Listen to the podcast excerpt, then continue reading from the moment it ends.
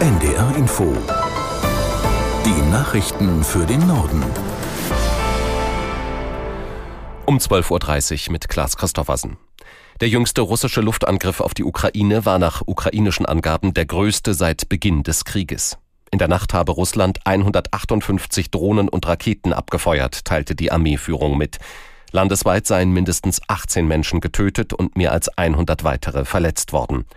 Aus der NDR Nachrichtenredaktion Pascal Küpper. Luftalarm in der Nacht und heute früh in der ganzen Ukraine. Schwere Schäden und Explosionen werden zum Beispiel aus Kharkiv gemeldet, aus Lviv und aus der Hauptstadt Kiew. In Odessa geriet ein Hochhaus in Brand. In Dnipro sollen eine Entbindungsklinik und ein Einkaufszentrum getroffen worden sein. Laut Energieministerium kam es in vier Regionen zu Stromausfällen. Ein Luftwaffensprecher sagte, so viele feindliche Ziele habe man lange nicht mehr auf den Monitoren gehabt. Es sei praktisch alles geflogen, darunter verschiedene Marschflugkörper und Drohnen iranischer Bauart.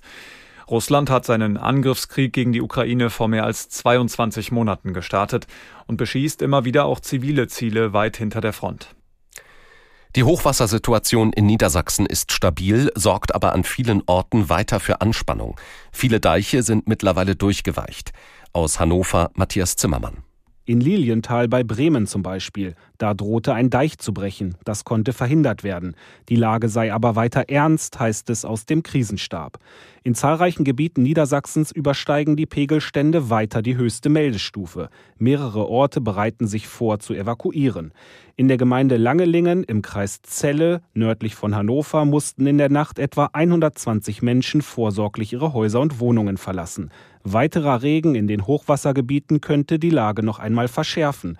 Laut deutschem Wetterdienst könnten bis morgen früh im südlichen Niedersachsen vereinzelt 20 bis 30 Liter Regen pro Quadratmeter fallen. Insgesamt wird in den nächsten Tagen aber nicht mehr so viel Regen wie um Weihnachten erwartet. Israels Armee weitet nach eigenen Angaben die Einsätze in der Gegend um die Stadt Khan Yunis im Süden des Gazastreifens aus. Nähere Details zu den Plänen nannte das Militär nicht. Israel vermutet, dass sich in Khan Yunis die Führungsspitze der islamistischen Hamas versteckt hält. Das Militär rief die Einwohner der Stadt auf, sich in Rafah nahe der ägyptischen Grenze in Sicherheit zu bringen. In knapp zwei Jahren ist Bundestagswahl und schon jetzt wird in der Union über einen möglichen Kanzlerkandidaten diskutiert. CDU-Chef Merz hat die Spekulationen in einem Interview erneut angeheizt. Er gehe nicht davon aus, dass es wieder zu einem Machtkampf mit dem CSU-Vorsitzenden Söder kommen wird wie bei der letzten Bundestagswahl. Aus Berlin Bianca Schwarz. Er und Söder würden sich dafür zu gut verstehen, meint Merz. Ob er selbst antreten werde, müsse zwischen CDU und CSU geklärt werden. Gegen Merz als Kanzlerkandidaten würde aus seiner Sicht sein Alter sprechen und dass er nicht alle Wählergruppen erreicht. 2025 zur nächsten Bundestagswahl wird Merz 70 Jahre alt. Außerdem sind seine Zustimmungswerte bei Frauen schlecht. Wann die K-Frage geklärt wird, ist ebenfalls unklar.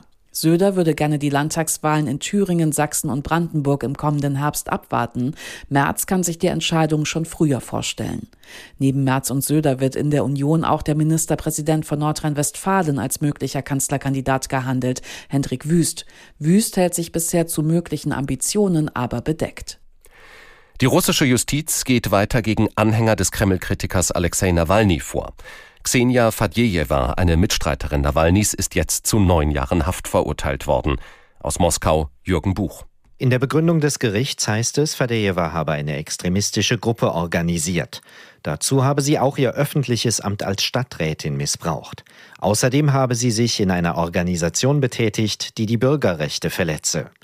Xenia Fadejewa leitete Nawalnys Team in der Stadt Tomsk, wo der Putin-Kritiker im August 2020 vergiftet worden war. Der Prozess gegen Fadejewa begann im Sommer 2023. Die Staatsanwaltschaft hatte zuletzt zehneinhalb Jahre Haft gefordert. Fadejewa bekannte sich nicht schuldig. Inzwischen sind eine ganze Reihe von Mitarbeitern Nawalnys in Russland wegen Extremismus angeklagt worden. Nawalny selbst sitzt eine 19-jährige Haftstrafe ab. Das US-Militär hat ein Raumflugzeug auf eine geheime mehrjährige Mission geschickt. Die Maschine, die einem kleinen Space Shuttle ähnelt, hob am Abend Ortszeit vom Kennedy Space Center der NASA in Florida ab. Vertreter der Raumfahrtabteilung des US-Militärs teilten nur mit, dass ein Experiment zur Messung der Auswirkungen von Strahlung an Bord sei. Das waren die Nachrichten.